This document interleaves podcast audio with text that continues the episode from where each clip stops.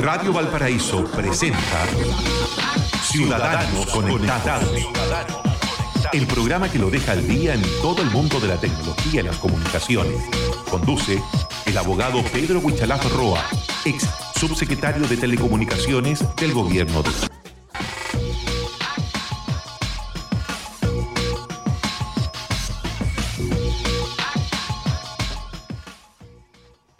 Ciudadanos conectados en Radio Valparaíso, ¿cómo les va? Muy buenos días. Estamos, por supuesto, en una nueva semana, acompañados junto a Pablo Ramírez y también junto al abogado Pedro Huichalaf. ¿Cómo estás, Pedro? Muy buenos días, ¿cómo estás, Pablo? Buenos días, Mauricio. Muchas gracias por eh, estar una vez más acá en Ciudadanos Conectados de Radio Valparaíso. Eh, Pedro, hay una gran cantidad de, de informaciones, una de ellas, por supuesto, lo que comentábamos en el Twitter Café al inicio de esta mañana respecto del porcentaje importante de compras cada vez más que se realizan por internet, sobre todo con el, tema de las eh, compras escolares que, están en su apogeo ahí a la vuelta de la esquina, está ya el mes de marzo que se nos viene con todo. Pero en fin, hay otra serie de problemas, temas vinculados con la inteligencia artificial, hay novedades, lo que conversábamos, Pedro, respecto de la semana pasada, este tema de los consumidores eh, que están ahí planteados en contra de, ciertas aplicaciones de iPhone, eh, en fin, eh, las vamos a repasar, pero hay, un tema que es ineludible, dada por supuesto tu, tu condición de cercanía con, todo el, mundo mapuche, Pedro, que tiene que ver con que tiene que ver con las declaraciones de, del ministro Villa respecto de las responsabilidades en torno a ciertos ataques incendiarios que por supuesto son atribuidas también a la comunidad eh, de esa zona del sur del país. Eh, y por supuesto también que es importante para nosotros conocer tu, apreciación, tu opinión antes de meternos ya más de lleno en eh, los temas propios de la tecnología, Pedro Huichalaf. Sí, bueno, primero agradecer el espacio para un poco hacer un off topic, es decir, vamos a, a hacer una referencia a algo que no es tan técnico ni en tecnología, pero no poder eso no podemos dejarlo pasar. Estamos hablando primero de un subsecretario del Interior que actuó en, calidad de ministro del Interior. O sea, estamos hablando de una persona que tiene un peso político y de responsabilidad enorme. Y lo que llama la atención son sus dichos respecto a la intencionalidad que pueden tener ciertos incendios, sobre todo en el sur del país, y que él lo atribuye así abiertamente a personas que están a favor de las causas mapuche. Yo creo que hay que ocupar todo el espacio para rechazar ese tipo de, opiniones, sobre todo cuando no son fundadas porque no tienen ningún antecedente. No ha presentado ninguna querella, no se ha presentado ninguna demanda, no hay ningún detenido. Entonces aquí es fácil cuando estamos hablando de una situación de emergencia, estamos hablando de situaciones de eh, problemas en el norte, problemas en el sur, donde estamos hablando que en Aicena y, eh, se ha casi eh, afectado casi el, casi el 50% de los incendios del país eh, en, ese territorio específicamente. Entonces, que en este ¿Mm? momento está en la zona de Cocle lloviendo a chuzo y copiosamente. Sí, y se espera que pueda mejorar las condiciones, o sea, que eso mejore las condiciones de los incendios, pero yo siento que le hace mal al país que llegue y tome una, declaraciones desafortunadas y, insisto, sin ningún fundamento y además frente a una causa que es legítima. Eh, entonces, eh, y además si uno ve las otras declaraciones, estamos hablando del intendente de Los Lagos, intendente de Araucanía y de Bio Bio, y ellos tres mencionan que no tienen ningún antecedente para vincularlos con personas o causas específicas. Y es más, el ministro de Agricultura recién dice que tampoco tiene ningún antecedente. Entonces, dejémonos un poco de jugar con temas que yo lo dije. Eh, esto es para generar más humo que el incendio que se están produciendo para no demostrar, en este caso, la falta de coordinación que pueden tener las autoridades y de respuesta frente a hechos evidentes. Y yo terminaba diciendo un tuit, mira, en Santiago hubo tres noches en que la población entre las comunas de Ñuñoa y Santiago fueron afectadas por fuegos artificiales de narcos, o sea, narcotraficantes en la noche tiraban fuegos artificiales para despedir a un narco que había fallecido. ¿Y dónde está la autoridad ahí para responder frente a esos hechos? O sea, yo digo que sea más eficiente, que trabaje y que deje de usar eh, un tema legítima como la causa mapuche sin ningún antecedente y todos recordamos eh, las pruebas que en su momento dijeron que Camilo Catrillanca era un delincuente, que había enfrentamiento, eh, la operación Huracán todos sabemos que se inventaron chat en contra de Mapuche, así que yo al menos quiero ocupar este espacio simplemente para decirlo por un tema de conocimiento de causa, nada más. Así que al subsecretario, al ministro subrogante en este caso, que tenga mucho más cuidado porque su responsabilidad y potencia de sus palabras trascienden a un ciudadano normal. Ciudadanos conectados, Pedro Huichalaf Roa nos acompaña acá en eh, Radio Valparaíso. Eh, oiga, retomar un tema que, que, con mucha anticipación lo planteamos acá en el programa, esta, este tema de los consumidores en contra de esta importante empresa, marca telefónica en definitiva, eh, que también ya durante los días anteriores se ha marcado pauta, pero recuerdo que acá usted, Pedro, lo, lo adelantó y lo analizó, lo desmenuzó bastante eh, hace algunos días en Ciudadanos Conectados.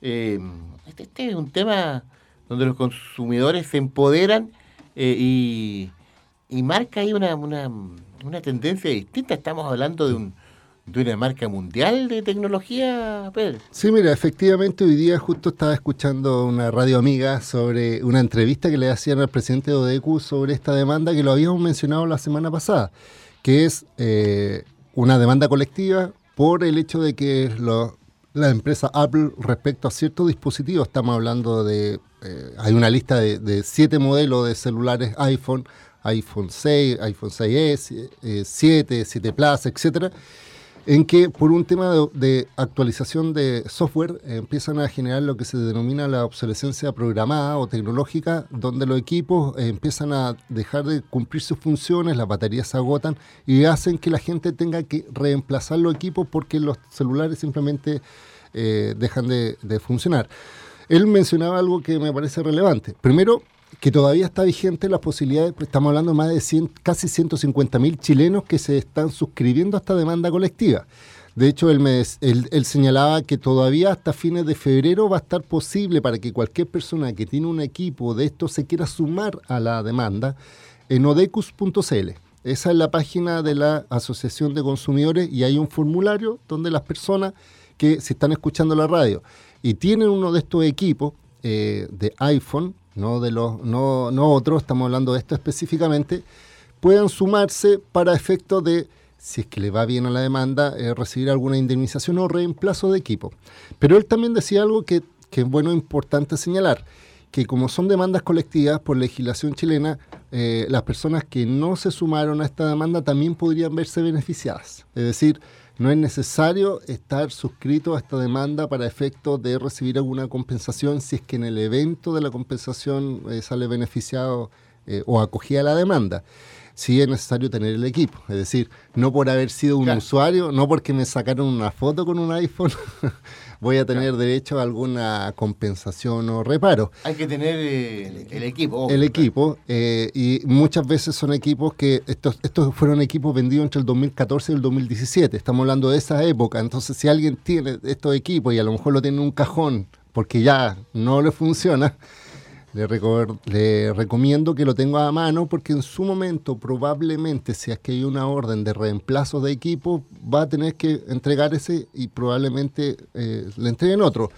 ¿Y aquí te van a pedir más que seguro el equipo? ¿Te van a la, la factura? No, mira, mira, lo que pasa es que él explicaba eso. Cómo tú acreditas la tenencia o compra de un equipo, eh, hay distintas formas, estamos hablando en derecho hay que ver cómo evoluciona la demanda, pero en general acá eh, lo que se eh, determina es que si tú eres poseedor de un equipo, no es necesario que lo hayas comprado, o sea, que no tengas la boleta física para estos efectos. Es una, es una derivación. Yo creo, yo también creo que en definitiva el, el dueño del equipo no es quien compra, sino que tú se lo puedes entregar a un familiar, se lo puede usar, finalmente lo puede estar usando hasta un niño. El tema es que el usuario es el que ha sido afectado porque los equipos funcionan de una forma diferente y lo hacen, como lo explicaba la semana pasada, con la intencionalidad de que estos equipos que son de alta gama, estamos hablando de equipos iPhone, o sea, de Apple, son bastante buenos, entonces uno podría decir va, va a durar muchos años, pero resulta que eh, ajustan los mecanismos a través de software probablemente de tal forma de que tu equipo, teniendo la capacidad para funcionar bien, eh, deja de funcionar. Y lo que explicaban también es que te obligan a, subir estas actualizaciones, es decir, a aceptarlas por A o B motivo. Es decir, por ejemplo, algunas veces dicen, mira, estamos corrigiendo medidas de seguridad y te obligamos a instalar esta aplicación eh, y al mismo tiempo le inhabilitan ciertas funciones. O por otro lado, sucede que hay aplicaciones que dejan de funcionar para equipos antiguos. Por ejemplo, WhatsApp.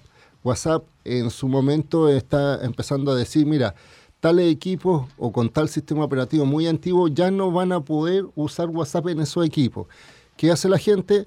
O actualiza el sistema y como los sistemas no se actualizan y quiere seguir usando WhatsApp, tiene que cambiar el celular. Entonces, estamos hablando de algo que no se hace tan solo acá en Chile.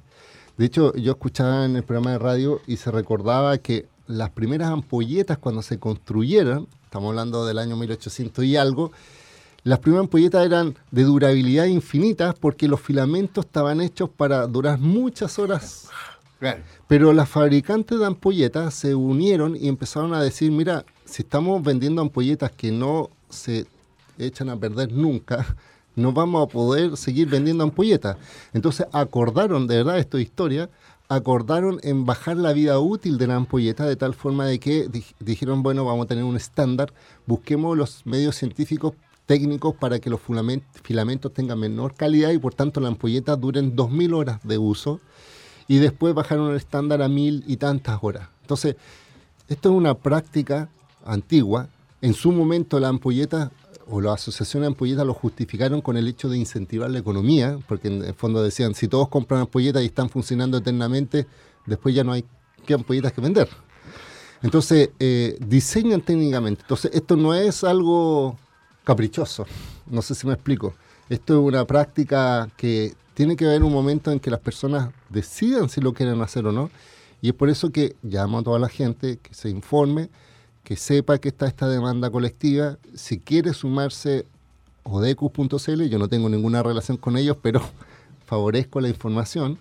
Pero de tal forma, si le va bien, eh, estamos hablando de un juicio que puede durar cuatro o cinco años si es que se resuelve por la justicia, pero puede haber un avenimiento si hay reconocimiento de esas prácticas y que en definitiva puede beneficiar. Así que todas las personas que fueron usuarios de iPhone y los tienen, guárdenlo por si hay reemplazo. 150 mil hasta ahora los hasta este momento ellos ya han, suscrito digamos se han suscrito es decir han ingresado en su información y el presidente de ODECU mencionaba que eh, se pide algunos datos básicos como el correo y el teléfono y ellos van a seguir informando periódicamente eh, cada vez que avance la demanda a sus eh, patrocinados, por decirlo así, eh, para que sepan cómo va. ¿Afecta bien para los consumidores? ¿Da la idea? Estos son procesos largos, como tú muy bien explicabas, pero, Yo creo, lo que pasa da, que la sensación de que podría tener un, un final positivo para los suscritos, digamos. Mire, yo creo que marca también la, relación que existe entre la empresa y las personas. Es decir, los consumidores no somos simples borregos, es que en definitiva tenemos que cambiar el celular por un tema de moda ni porque el dueño de la empresa, porque sus acciones necesitan vender más, tienen que hacer algún ajuste para reemplazar equipos. No funciona así. Entonces yo creo que estas demandas colectivas que se dan a nivel mundial y que aquí en Chile también están presentes a través de ODECU y como yo lo mencionaba, a través de CONADECU, pero en Estados Unidos, que es una demanda diferente, pero tienen la misma lógica o razón jurídica, eh, le da una, eh, un tirón de oreja a los empresarios y a las empresas para decir que hay ciertas prácticas que probablemente o requieran el consentimiento de las personas. Es decir, si uno compra un equipo y sabe que le va a durar, no sé, un par de tiempo, que lo haga con voluntad. Sucede lo mismo cuando antes uno decía, le vamos a dar a las dueñas de casa, al matrimonio, un refrigerador porque va a ser el refrigerador de toda la vida. No sé si te acuerdas ese. Sí, claro. O la lavadora de toda la vida. Y resulta que ahora los refrigeradores también se empiezan a echar a perder, los, vehículos también, o sea, vehículos antiguos que todavía funcionan, todas estas eh, carros que nosotros vemos de repente en exhibiciones, y resulta que hay vehículos ahora que tienen un par de años de vida útil y ya terminan en el barcadero municipal. Entonces yo siento que en definitiva eh, la tecnología está hecha para el beneficio de las personas, pero también deberíamos considerar tanto los usuarios que, que si uno compra un equipo o una tecnología es para usarla y no para eh, tenerla mientras la industria crea que es conveniente. Claro, oye, tema central, ¿eh? tema, tema muy importante porque aquí hay un grupo considerable de personas que seguramente va a ir eh, en aumento, que son estas 150 mil eh, personas usuarios de iPhone, en contra de una empresa que, que mm, claro, eh, tal vez uno desearía que estos fueran procesos más breves, pero, pero hay que estar preparado para que sean más de un par de años, Pedro. Sí, efectivamente hay que pensar que esto, esta legislación se aplica como un juicio ordinario y por tanto tiene una extensión similar, yo creo. De hecho, mencionaban que a las empresas representantes de iPhone en Chile, estamos hablando de que iPhone no tiene una oficina acá en Chile, pero sí tiene estas eh, representantes de la marca, de, la venta de, la, de iPhone, o de Apple en este caso, que son tres, eh, ya la notificaron la semana pasada, entonces tienen 10 días para contestar. Probablemente, yo siendo abogado, estas empresas se van a defender, estoy hablando de la empresa chilena, diciendo de que no son representantes para efectos judiciales de la empresa norteamericana. Porque van a decir, mira, yo solamente vendo equipos, pero yo no soy representante legal. Porque imagínate que si a la chilena, empresa chilena, le obligan a cambiar los equipos, ella va a tener que a su vez demandar a Apple para que claro para que haga el, paso. No sé si me explico. Mm.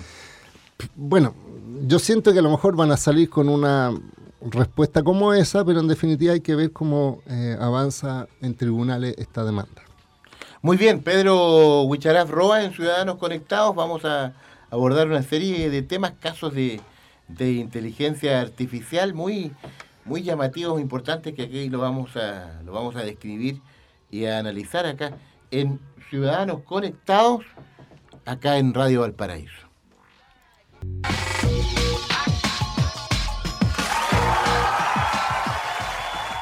Ciudadanos conectados a través de Radio Valparaíso, hablando con, con Pedro Huichalaf Oiga, hay una información, eh, Pedro, respecto a un tema que aquí siempre se aborda, que es el de la inteligencia artificial. ¿Cómo, cómo avanza, cómo se transforma también en un en una tremenda oportunidad, pero también en, un tremendo respeto, porque eh, significa, podría significar en muchos ámbitos eh, cambios significativos que, en algunas partes ya se están eh, aplicando.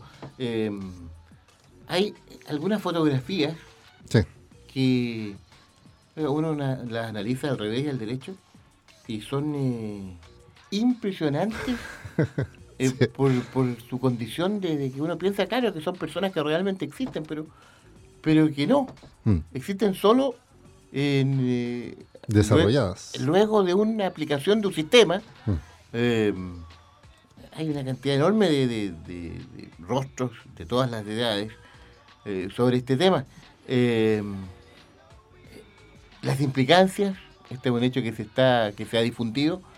¿Qué significa este eh, este tema y lo, positivo y también los riesgos, eh, Pedro Buchalaf. Sí. Mira, estamos hablando de inteligencia artificial, estamos hablando de algo que no es, no estamos hablando del futuro, estamos hablando de tecnología que se está desarrollando en este momento y que están demostrando los efectos que puede tener un algoritmo. Estamos hablando que inteligencia artificial es un desarrollo de un código, de, de una programación que tiene una lógica de inteligencia, es decir, que se auto eh, construye sin control, por decirlo así, humano, eh, te da las bases, lo alimenta y desarrolla toda una, una y toma decisiones autónomamente. Esa es la lógica de la inteligencia artificial. Entonces, eh, estábamos comentando dos noticias que han aparecido en la última semana para demostrar los efectos de la inteligencia artificial, cómo se palpa, decir, cómo tú sabes la realidad de esto o cuáles son las virtudes o también los desafíos. Entonces hay una página de internet que se llama, en inglés, eh, la, dirección es thispersondonexist.com, que eh, traducida al español sería como esta persona no existe.com. y es muy curiosa porque esta página simplemente, si tú te metes, lo único que muestra es una foto. Y si tú le das a actualizar la página, muestra otra foto. Y así cada vez que actualiza la, la página muestran más fotos. Pero lo curioso, y por eso hablamos de lo impresionante, es que todas esas fotos que tú las ves y que tú dices, estas son personas que existen, son falsas. Es decir, hay un programa que construye imágenes en base a un algoritmo de inteligencia. E imagínate que eh, la base de este algoritmo, porque hay una historia, son las tarjetas de gráficos de video de una marca que se llama Nvidia, Nvidia, que es una empresa que desarrolla tarjetas gráficas para juegos y para aplicaciones. O sea, estamos hablando de hardware, de un tema físico que construye y que hace que sea más potente y que tú puedas desarrollar juegos en línea. ¿Me entiendes? O sea, hay una evolución de los computadores, entonces hay una marca Nvidia. Entonces uno de esos desarrolladores dijeron, mira, además de la tarjeta pongamos la inteligencia artificial de tal forma que el producto de estas aplicaciones tenga algo visible. Y esta, esta página y lo que muestran es justamente perfiles, son como selfies, son como fotos de personas que tú ves que las podrías decir, oye, se parecen a, y resulta que no, que no, que no existen. Entonces, mira, ¿por qué es relevante esto? Porque justamente yo te mencionaba, eh, muchas veces cuando hablamos de tecnología aplicada al, al cotidiano, cada vez que, por ejemplo, si una persona se extravía, por ejemplo, y la policía hace proyecciones del tiempo respecto a cómo estaría hoy día si es, que estuviera viva, o sea, imagínate niños que se extravían hace 10 años y todavía están, y uno siempre coloca el cartel del niño hace 10 años, pero obviamente ha crecido, entonces usan tecnología para hacer proyecciones de cómo sería la persona en 10 años más, hacen una proyección. Eh, y muchas veces utilizan software para encarecer las imágenes. Pero este tipo de tecnología de inteligencia artificial te puede eh, no tan solo hacer proyecciones, eh, insisto, puede crear nuevas personas, puede desarrollar. Tú le puedes decir, mira, necesito un perfil de una persona asiática y te genera con toda una base de datos una imagen nueva, única e irrepetible, porque en definitiva esa persona no existe y lo puede utilizar después para otros fines. Yo mencionaba también que hay, eh, uno lo cruza. Google tiene, por ejemplo, em, una herramienta que, en Google Imágenes en que si tú ves una imagen, tú puedes subirla a Google y Google te identifica de dónde sacó o de dónde salió esa imagen o dónde más está siendo utilizada esa imagen en otro sitio. Muchas veces, eh, sobre todo los que nosotros nos metimos mucho en Internet, cada vez que alguien nos hablaba, por ejemplo, en Facebook y aparecía una imagen, yo buscaba y trataba de rastrear para ver la veracidad de esa imagen, es decir, para saber si efectivamente es de esa persona o alguien estaba suplantando la imagen de otra. No sé si me, explico. Pasa lo mismo con Instagram hoy día. Hay personas que tienen un perfil, y hay otras que sacan sus imágenes, crean un perfil nuevo y le colocan la misma imagen, entonces las personas que no conocen el otro perfil creen que es real y una forma de, identificarlo es buscándolo en Google Imágenes y dice, ah, hay dos o tres perfiles, entonces alguno es verdadero y cuál, es falso. Pero cuando tenéis una máquina que te hace imágenes que son exclusivas porque no hay otras más, incluso se pueden utilizar para cosas negativas. Esa es la reflexión que yo quiero marcar. No es que la inteligencia artificial sea mala, insisto, sino que demuestra que esto es posible. Y otra noticia la de al lado que estábamos analizando, es de una eh, fundación que se llama Open eh, AI, que es como eh, inteligencia artificial abierta, está siendo liderada por, por uno de los, por el CEO de Tesla, es decir, uno de los creadores de estos autos eléctricos, Thomas el, ¿cómo se llama? El, Musk, y él decía que desarrollaron una aplicación, un procesador de texto, o sea, imagínate, esa era su finalidad, desarrollar un procesador de texto que generara contenido eh, aleatorio, por decirlo así, en base a un texto original. Entonces, él mencionaba que habían desarrollado un algoritmo eh, o inteligencia artificial que lo que hace con esta, y esto fue un proceso de investigación de este grupo, lo que hace es que si tú colocas una reflexión, un texto o un contenido, la inteligencia artificial empieza a generar más contenido hacia abajo, empieza a generar texto en relación a ese, a ese titular, por decirlo así. Adiós redactores. Adiós redactores. redactores. E inventa texto que tiene una coherencia y que si tú lo lees mm, jamás descubrirías que es una máquina. No sé si me, explico. O sea, Por ejemplo, si uno piensa en el pasado, si uno coloca un texto y colocan otro diferente, de repente no tiene una lógica de una estructura mental en la disposición, en la información, en la redacción. Entonces tú decís, esto lo habrá hecho un robot o un niño. O un niño, claro, o un alumno poco precavido con los famosos copiar y pegar que, quedan al descubierto. O imagínate que copia y pega de distintos lugares, pero ah. no hay una lógica. No hay de estructura central. Sí, o sea, tú lees y, cambia de estilo. O sea, habla de una cosa, después se salta a otra. Entonces al final tú dices, oye, aquí es eh, copiar y pegar. Claro. Pero esta máquina, eh, inteligencia artificial, desarrolla texto que que, que, que, que, este mismo grupo, encabezado por, él, eh, por Elon Musk, decía es tan peligroso lo que se puede generar que no queremos liberar este software al mundo porque se pueden generar mucho, eh, muchas noticias falsas, se pueden generar contenido. De hecho, hay un sitio que usó el programa y colocó, por ejemplo, el Brexit de, de, Reino Unido, o sea, la situación, y mencionó el Brexit afecta a Gran Bretaña. Punto y, desarrollaba todo un texto con lógicas, con, estadísticas, con información eh, tan completa que les llamaba mucho la atención porque decía esto es esto generador de noticias. ¿Y cómo se comporta? O sea, ¿cómo se genera esto? ¿Cómo se desarrolla este algoritmo? Que es un software que lo alimentan con artículos, con noticias, es decir, le colocan mucha información, eh, notas de prensa, qué sé yo, bla, bla, bla, y este después recopila y genera nuevo contenido. ¿Por qué impresiona también? Porque incluso eh, puede copiar estilos de redacción, de opinión, puede ser irónico, no sé si me explico. Entonces, eh, podría suceder, estoy hablando en el peor de los casos. Por ejemplo, Daniel Matamala hoy día está siendo un gran columnista en los diarios. Eh, siempre está escribiendo en la prensa y aparece en publicaciones, además de la, de la prensa televisada, también a través de artículos de opinión. Y resulta que un algoritmo como este podría ser alimentado por eh, muchos artículos de Daniel Matamala y podría generar un artículo al estilo de Daniel Matamala, no desarrollado por Daniel Matamala. No sé si me, me explico.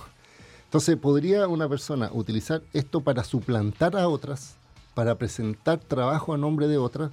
O decir, yo voy a empezar a usar el mismo estilo de este periodista para escribir sobre temas y podría usar esta inteligencia artificial. Y fíjate que apoyando lo que estás indicando tú, Pedro, fíjese que hay un ejemplo de este software, fue alimentado con este siguiente párrafo. Mm. Un hallazgo impantante,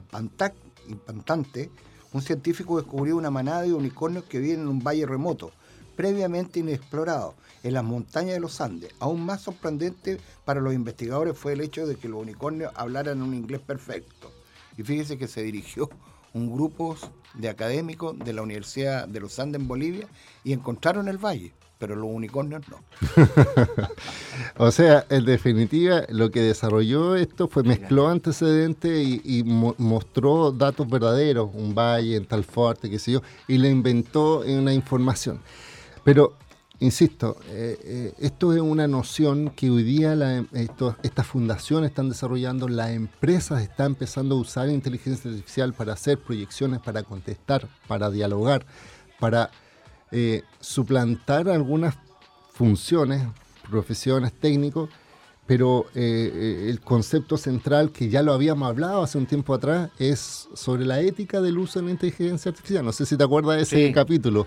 Entonces yo siento que eh, lo que nosotros estamos haciendo aquí en la radio es hablando sobre algo que se viene, pero tenemos que tener una mirada abierta, no tan solo puntual, no tan solo asombrarnos con el texto, sino que también ponernos un poco en advertencia, no negativa, yo no, siento que esto tiene que ser algo que afecte en contrario a las personas, pero sí que puede beneficiarlo, pero obviamente saber, por ejemplo, cuándo está siendo utilizada una inteligencia artificial, por ejemplo, dentro del Estado, si te, no sé, por ejemplo, inteligencia artificial lo están haciendo al temas médicos, porque la inteligencia artificial está haciendo proyecciones médicas respecto a tu patología. Entonces, muchas personas podrían decir, yo quiero que un humano me tome eh, mi examen y por tanto saque conclusiones de cuál sea mi enfermedad. Otros pueden decir, ¿sabe qué? Yo me entrego a que una máquina procese la información y me dé un diagnóstico. No sé si me... porque al final, ¿de quién es la responsabilidad si el diagnóstico es eh, no es el correcto. Sí, claro. O sea, eh, Claro. eso estoy Eh, eh, exponiendo. Hablando de este tema, fíjese que recién Mauricio, a través del WhatsApp, me pidió una información. ¿Ya? ¿Es el, el- pero el verdadero? No, el WhatsApp, Mauricio Córdoba, me Ya. acaba de pedir una información. Ya. Y yo fui a la inteligencia artificial del WhatsApp y tiene una, una cosita ahí que dice buscador. Sí. ¿ya? Y yo coloqué una sola palabra nomás, una palabra, ¿ya? Y coloqué, me acordé, me dijo, así Tal tal, dato. tal dato. Y coloqué ese dato y me arrojó todo lo que yo le había escrito sobre ese dato a Mauricio, Sí. pero meses atrás. Oye, Y ahora se lo reenvié nuevamente, Mm. pero una sola parte que él me pide. Oiga, Pedro, muy, muy interesante este- esta reflexión, ¿eh? porque, claro, todos los que nos escuchan, claro, eh, se sorprenden, evidentemente.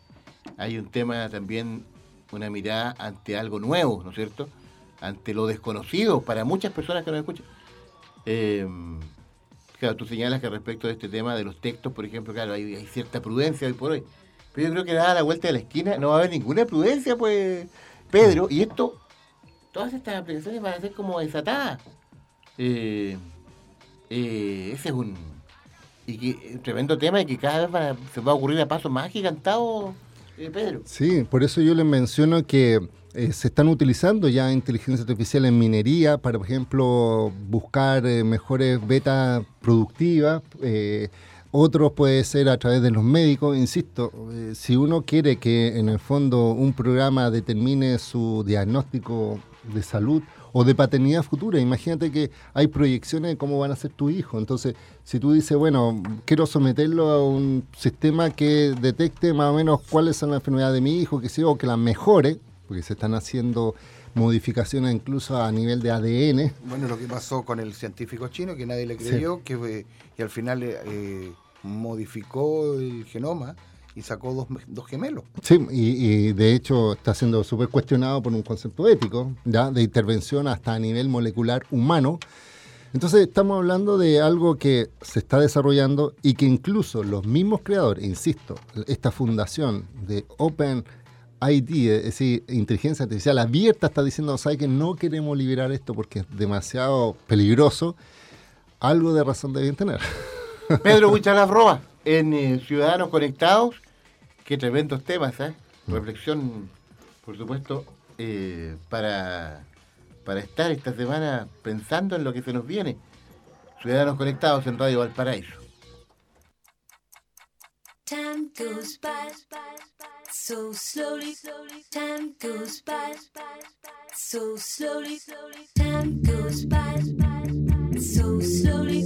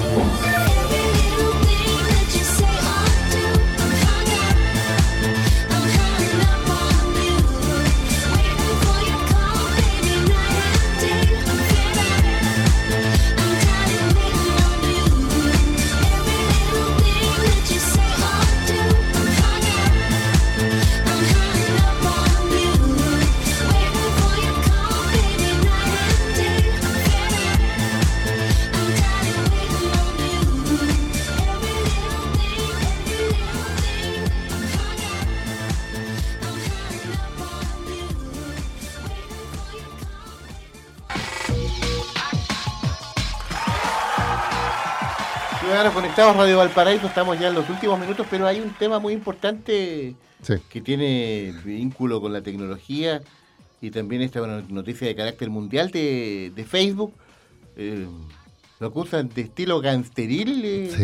eh, Pedro, eh, brevemente antes de despedirnos. Sí, mira, simplemente mencionar que Facebook ha sido ha estado en la polémica por el uso de los datos, la información, fue citado al Parlamento en Estados Unidos, al Parlamento Europeo, pero eh, Reino Unido, el Parlamento, el Congreso, hizo una comisión investigadora, tal como acá en Chile de repente los parlamentarios, los diputados hacen comisiones y eh, sacaron una conclusión, es decir, tuvieron varios meses analizando la situación de Facebook en atención a los datos, sobre todo tras el escándalo de Cambridge Analytica, y ellos sacaron cuatro conclusiones. Primero, dijo, Facebook violó las leyes, es decir, el Parlamento está mencionando que dentro de la práctica habitual de Facebook es violar la normativa de manera consciente y deliberada, es decir, esto no fue por casualidad, sino que lo hacían. Segundo, que obraban de mala fe, es decir, habían respuestas engañosas respecto a las, a las preguntas que le hacían. Tercero, que Facebook prefería el ingreso a la seguridad de los datos, es decir, no le importaba la seguridad, solo le importaba ganar dinero. Y cuarto, y es la parte que tú mencionabas, actúa como un gángster digital. O sea, imagínate que una autoridad, en este caso el Parlamento de un gran país como Reino Unido, defina a una empresa norteamericana en este estilo, es súper complicado, porque hay cosas similares. Eh, Donald Trump con Huawei lo está acusando de estar vulnerando la ciberseguridad y otras cosas y, de- y tiene una guerra comercial enorme en- con los chinos. Entonces imagínate que Facebook, una empresa norteamericana eh, que, que- que ya en varios países se le está cuestionando respecto al uso de la información, pero que ahora digan explícitamente una comisión investigadora del Parlamento del Reino Unido que violó la ley, actuó mala fe, prefiere el ingreso a la seguridad y que es un gángster digital, es bastante fuerte y es, para poder conversarlo en la próxima semana en detalle. Tremendo tema, lo vamos a desarrollar, por supuesto, con el abogado, es un secretario de Telecomunicaciones, Pedro Huichalaf Roa, en eh, Ciudadanos Conectados. Pedro, las señas, puntos de contacto, rapidito. Sí, www.wichalaf.cl, que es una página real de una persona que existe. Eh, Facebook, Wichalaf, y en Twitter, arroba Wichalaf. No contesta a un bot, contesta Pedro. ¿ah? Sí, soy Pedro, hasta real. pronto, gracias por acompañarnos, que estés muy bien. Hasta luego. Ciudadanos Conectados, nos reencontramos el próximo lunes, 11 de la mañana, también, por supuesto, acá en Radio Valparaíso. Siga en sintonía de nuestra emisora, ya viene Telmo con Dimensión Latinoamericana, luego las noticias, frecuencia informativa a las 13 horas y todo el deporte. 14 horas somos deportivos. Hasta pronto, gracias Vanessa Ramírez. Chao, Chao, chao, nos vemos. Radio Valparaíso presentó Ciudadanos, Conectados, el programa que lo deja al día en todo el mundo de la tecnología y las comunicaciones. Conduce el abogado Pedro Huichalaf Roa, ex subsecretario de Telecomunicaciones del Gobierno de Chile.